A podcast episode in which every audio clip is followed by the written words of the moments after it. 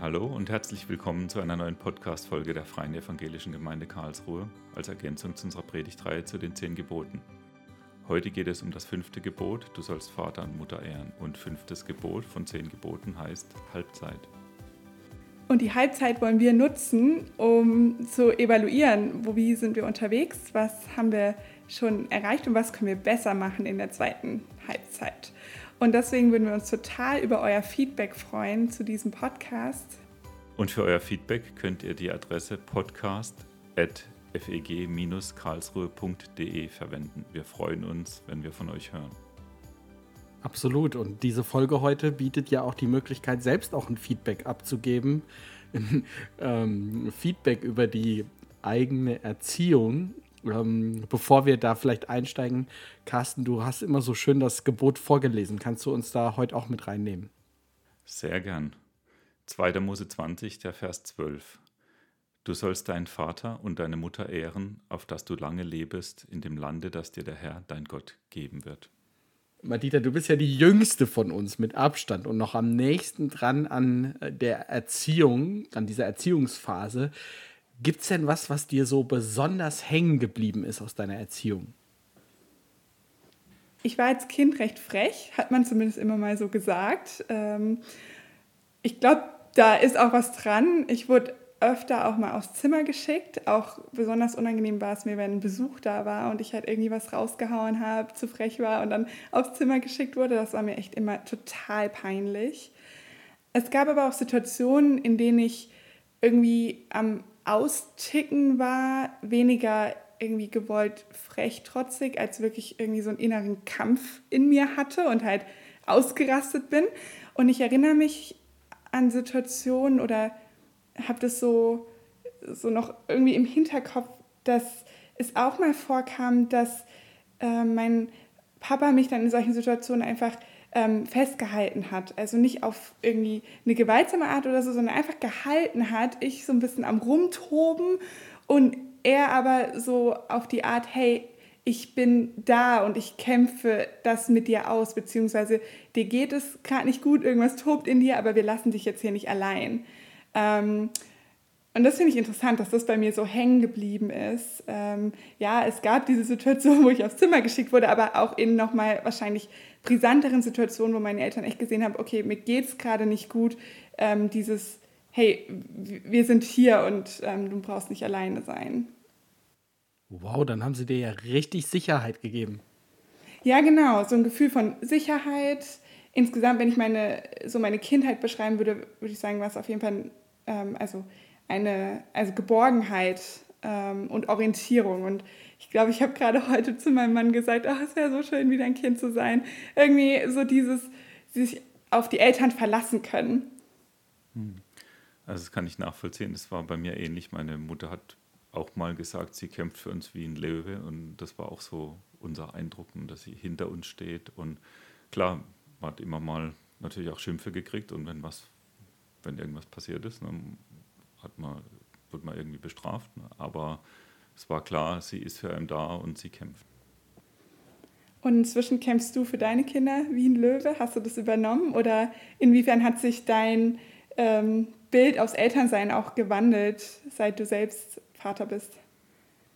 Gute Frage.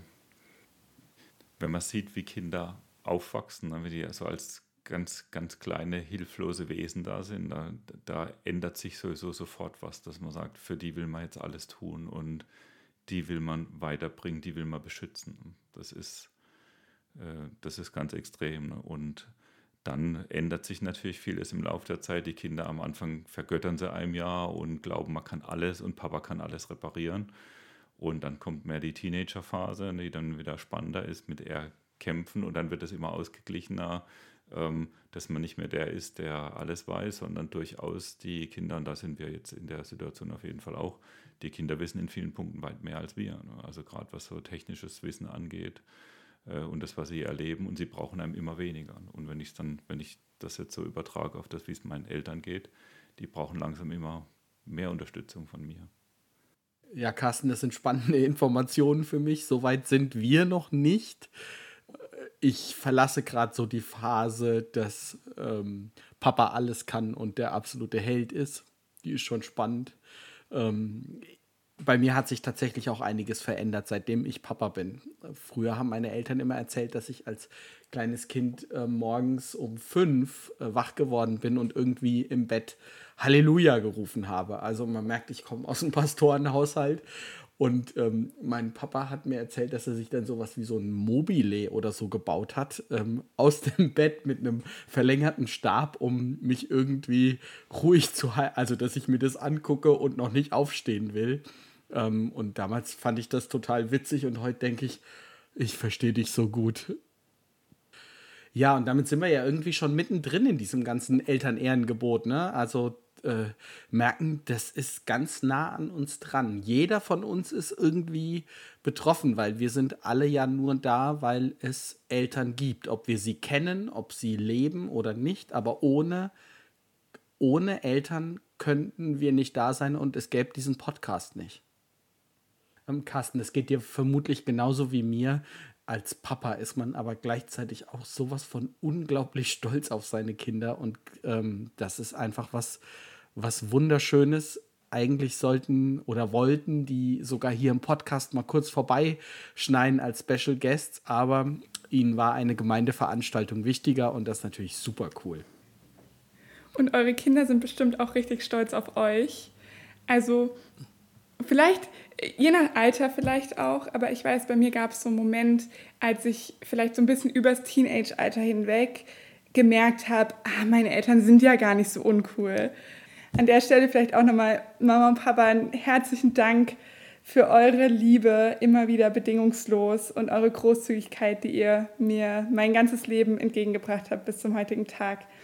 Ähm, es ist echt wirklich richtig, richtig schön, eure Tochter zu sein.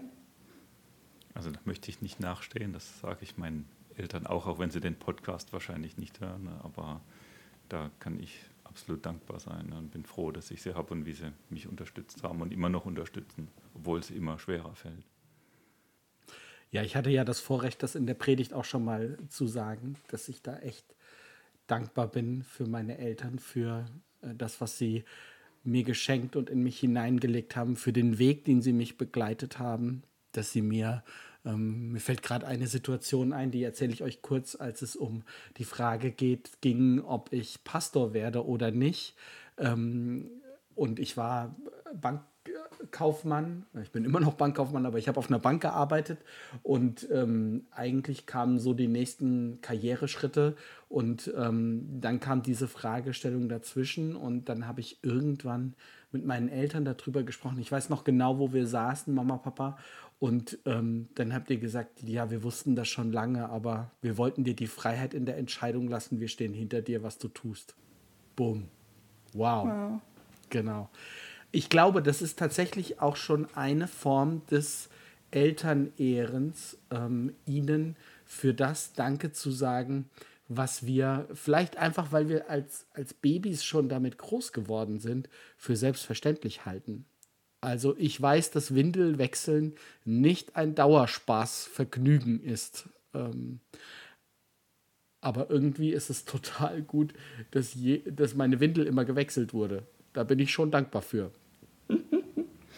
Ja, und ich glaube, die Perspektive ähm, zu sehen, was haben die Eltern alles für einen gemacht und ähm, dann zu Schlussfolgern. Und deswegen es ist ja immer ein Geben und Nehmen, das ist in der Beziehung das heißt zu Schlussfolgern. Und deswegen haben sie auch eine gewisse Ehre verdient, ne? verdient in Anführungsstrichen, äh, lässt auch das Gebot ein bisschen anders aussehen. Es ist nicht einfach so ein, ich befehle dir jetzt deine Eltern zu ehren, ne? sondern das ist eigentlich was Natürliches, ne? wenn man eine Beziehung miteinander hat und eine, die sich ja auch so dynamisch entwickelt, von unterstützend auf mehr äh, Hilfe auch benötigend. Ähm, das wird so in dem Gebot aus meiner Sicht auch mit zusammengefasst.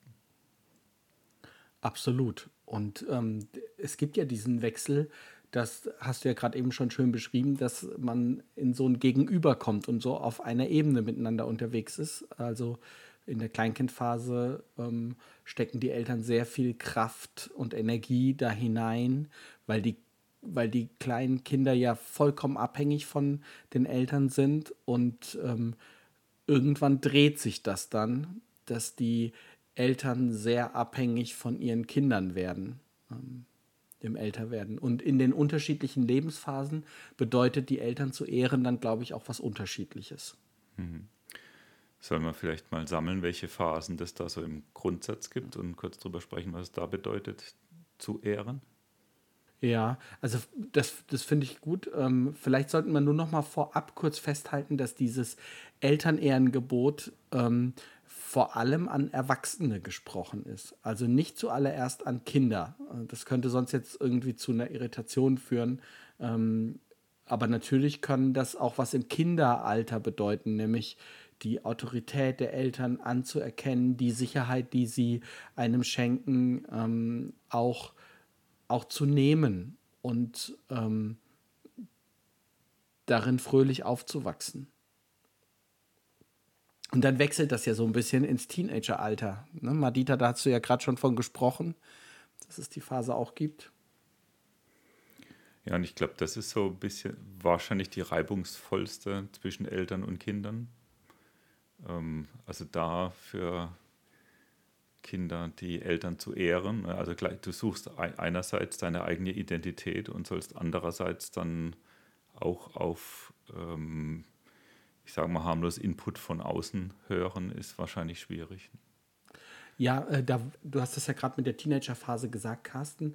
Ähm, das finde ich auch, das ist eine herausfordernde Phase und da könnte Elternehren ja sogar bedeuten, eine, eine Eigenständigkeit zu gewinnen, ähm, die ein eigenes Profil und dass die Persönlichkeit und der Charakter sich herausarbeitet und dass eine Trotzphase besonders zugelassen wird. Wir kommen da ja später auch noch mal drauf, dass dieses Elternehrengebot auch noch, eine, noch einen Gedanken für die Erwachsenen, äh, für die Eltern hat. Ja, und dann nach der Teenagerzeit ist wahrscheinlich also die Zeit der jungen Erwachsenen, wo man wirklich auch teilweise auch das Elternhaus verlässt. Und ne? das heißt, man hat gar nicht mehr so einen, so einen nahen physischen Kontakt. Man hat eine Ausbildung, ein Studium, was auch immer, äh, ist weiter weg von Eltern. Und das wäre wahrscheinlich die nächste Phase, oder? Denke ich auch. Genau. Und das ist ja oft so eine Phase, in denen ähm, die, die Eltern und die jungen Erwachsenen, also als Kinder, ähm, beide sehr vital und äh, mitten im Leben stehend, ähm, so könnte man es vielleicht beschreiben, sind. Hm. Ich glaube, das ist dann sehr auf Augenhöhe miteinander unterwegs. Es, es dreht sich dann natürlich irgendwann nach diesem Vitalen ähm, oder auf, auf Augenhöhe, dass ähm, dass die Eltern älter werden und ähm, dann körperlich vielleicht auch weniger können, ähm, manche auch geistig weniger können, obwohl ich immer wieder fasziniert bin, wie, wie fit viele ältere Menschen sind. Das finde ich total beeindruckend. Ähm, und trotzdem kommt es da ja immer wieder vor, dass ähm, Unterstützung gebraucht wird, dass es Pflege braucht, dass Hilfe gebraucht wird, alleine zum, zum Einrichten von Online-Banking zum Beispiel. Ähm, diese ganze Digitalisierung, also nicht nur bei Kochen, Waschen, Putzen und so, sondern auch solchen Fragestellungen. Ähm, genau, da, glaube ich, dreht sich das. Und ähm, dann gibt es dann die letzte Phase, wenn die Eltern dann äh, gestorben sind. Auch da kann man ihnen, glaube ich, noch Ehre erweisen, in denen man ähm, dankbar zurückblicken kann, sie nicht ganz vergisst. Ähm, und je nachdem, was in der Kultur halt dann gerade dran ist, auch, auch das zeigt. Also so eine Grabpflege ist ja zumindest in dörflichen Kontexten in Deutschland nach wie vor auch noch was, was sowas zum Ausdruck bringt. Ja, und die Vergebung wird sicherlich auch nochmal ganz zentral. Ähm, nicht zuletzt dann so am Ende vom Leben da auch irgendwie nicht verbittert auseinanderzugehen, sondern ja, sehr, sehr frei von beiden Seiten. Ja, damit sprichst du natürlich echt so ein richtiges, wichtiges Megathema an, weil ähm, viele durch ihre Eltern auch geprägt sind und wir haben eben die sehr positiven und fröhlichen Sachen äh, und das Dank zum Ausdruck gebracht. Ähm, aber es gibt auch das andere, dass Eltern Fehler machen und es geht nicht anders. Ähm, sie müssen Fehler machen und dann ist es wichtig zu gucken, kann ich ihnen denn in irgendeiner Art und Weise vergeben. Es gibt natürlich Vergehen, da ist das einfach unglaublich schwer und das habe ich ja auch versucht in der Predigt zum Ausdruck zu bringen, dass Ehre nicht gleich lieben ist, weil das geht manchmal fast nicht. Ähm, aber dann doch irgendwie einen Weg versuchen zu finden, mich mit meiner eigenen Vergangenheit ähm, ja, zu versöhnen, ist ein echt ein großes Wort, aber sie, sie anzunehmen und zu sehen, äh, morgen ist eine neue Zukunft und ich kann sie gestalten. Das Gebot ist ja in die Richtung formuliert, dass die Kinder die Eltern ehren sollen. Also haben die Kinder hier den, den aktiven Part. Warum heißt es nicht auch, und Eltern, äh, respektiert eure Kinder oder ehrt eure Kinder? Oder steckt es da schon mit drin? Also ich glaube, wir hatten es vorhin ja schon mal angesprochen, dass das so eine Wechselwirkung ist. Ne? Es geht ja um Beziehungen. Ne? Also selbst wenn jetzt nur der eine Teil in dem Gebot erwähnt ist, ähm, geht es um die Beziehung zwischen Eltern und Kindern, die sich ja ändert. Ne? Von daher ist das, glaube ich, äh, wenn, wenn Kinder ihre Eltern ehren sollen, sollten die Eltern auch einen Grund geben zur Ehre. Ja, das sagt die Bibel ja an verschiedenen Stellen immer mal wieder. Und ihr Eltern liebt eure Kinder. Und trotzdem, warum das jetzt nicht explizit in den zehn Geboten so erwähnt wird, kann ich dir auch nicht beantworten. Ich finde aber, dass da in dieser Verheißung, da, da steckt ja noch was äh, bei diesem Gebot dahinter, damit du lang in dem Land lebst, das ich dir geben werde. Das ist ja äh, etwas sehr Positives dass da schon drin steckt, dass auch die Eltern da einen Anteil haben, damit das gelingen kann. Ich glaube, dass es das braucht. Dass Eltern ihre Kinder so erziehen, dass sie auch gut leben können. Also da gibt es den eigenen Part, den hatten wir gerade eben mit ähm, Vergebung. Und dann gibt es, glaube ich, Grundvoraussetzungen oder einen, guten Boden, damit damit ich als Kind ins Leben hineinkomme und als Erwachsener gut leben kann. Was sind das so für Grundvoraussetzungen? Also die Bibel spricht an einer sehr zentralen Stelle ähm, eine wichtige Sache an. Ähm, fünfte Buch Mose, das Shema Israel, also auf Deutsch einfach höre Israel, so beginnt der Vers, ja. Und dann kommt dieser sehr bekannte Vers, den Jesus dann auch wiederholt. Du sollst den Herrn, deinen Gott, lieben von ganzem Herzen, von ganzer Seele und mit aller Kraft. Und da steht davor und schärfe das deinen Kindern ein. Ähm, ich denke, dass das für die Eltern den Auftrag ist, eure Erziehung soll das Ziel haben, dass ihr euren Kindern Gott als den liebenden Vater im Himmel, der diese ganze Welt erschaffen hat, in der Hand hält und auch dein Leben ähm, in der Hand hat, so stellt bitte Gott als äh, Gott als den Herrn auch für die Kinder vor, für eure Kinder.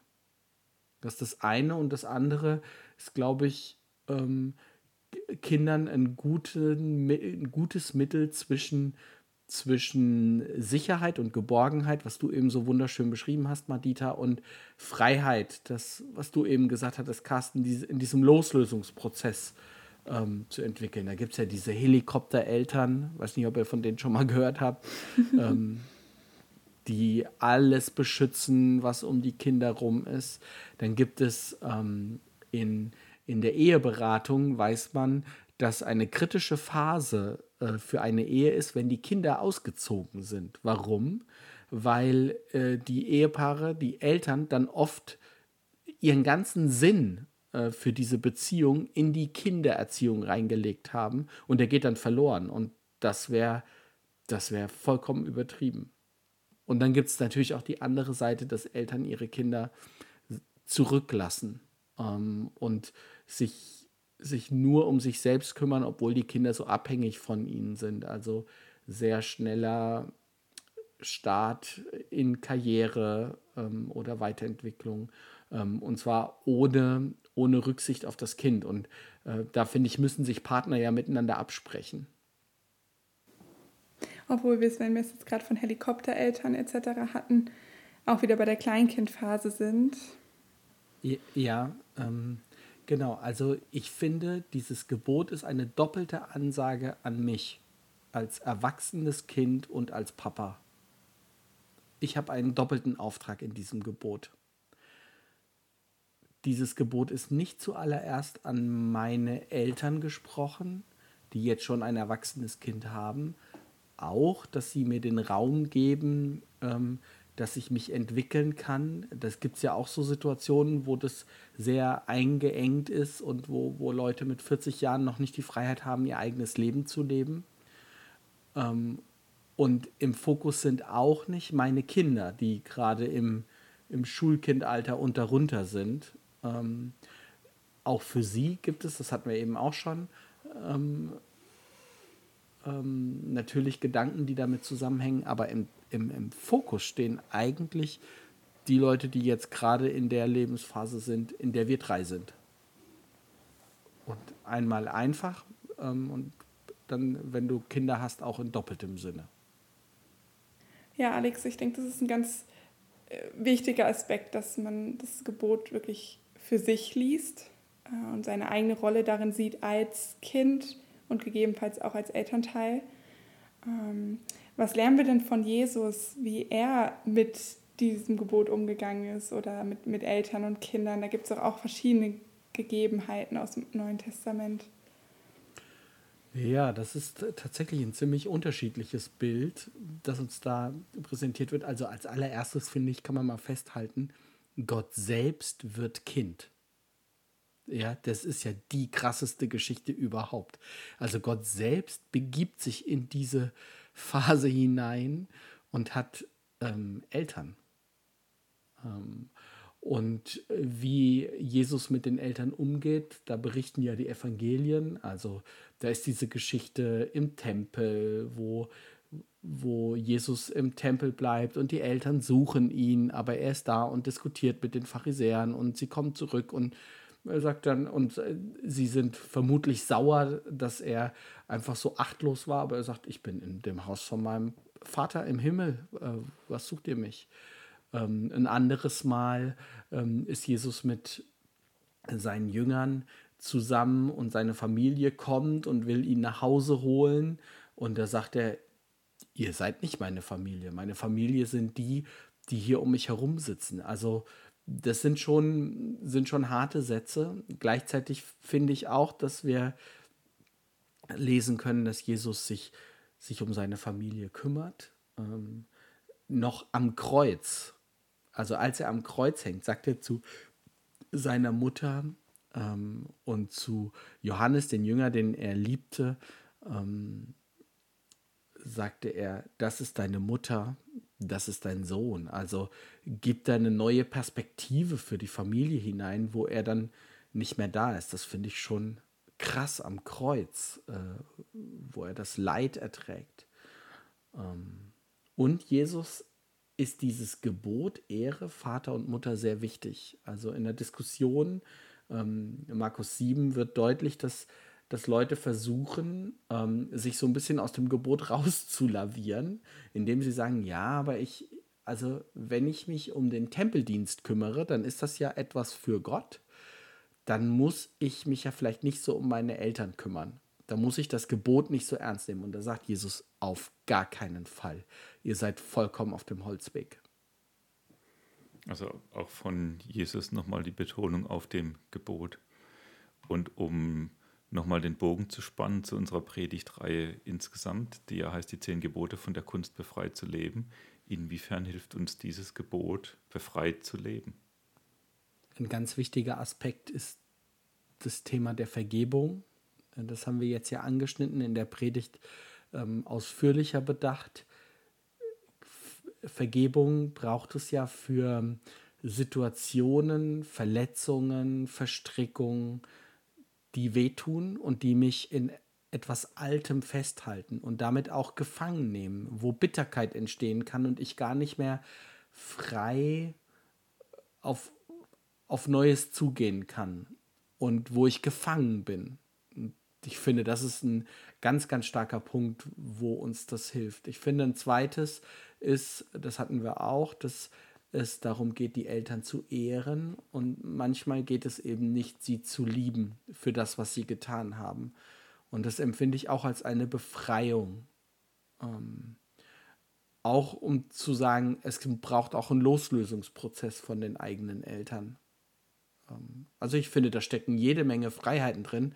Und wenn ich dann noch die Verheißung dazu nehme, dass ich lange leben soll äh, in dem Land, das Gott mir geben wird, äh, wohlgemerkt, ich hatte das ja schon mal beim Podcast gesagt, Gott sagt es im ganzen Volk und nicht nur individuell einer Person. Ne? Ähm, hier geht es um die Weitergabe von Generation zu Generation auch.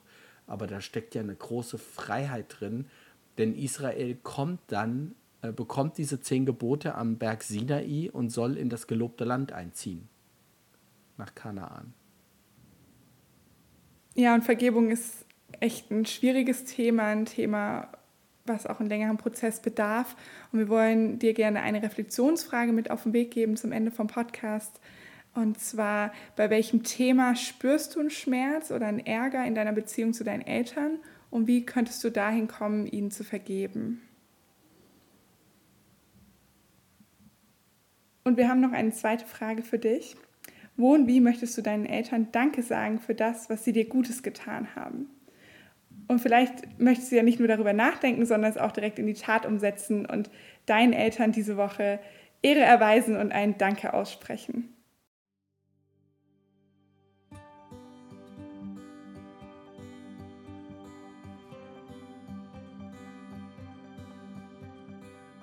Ja, und damit du gleich zur Tat schreiten kannst und das umsetzen, wollen wir den Podcast hier beenden. Wir haben weitere Fragen für dich in der Beschreibung des Podcasts.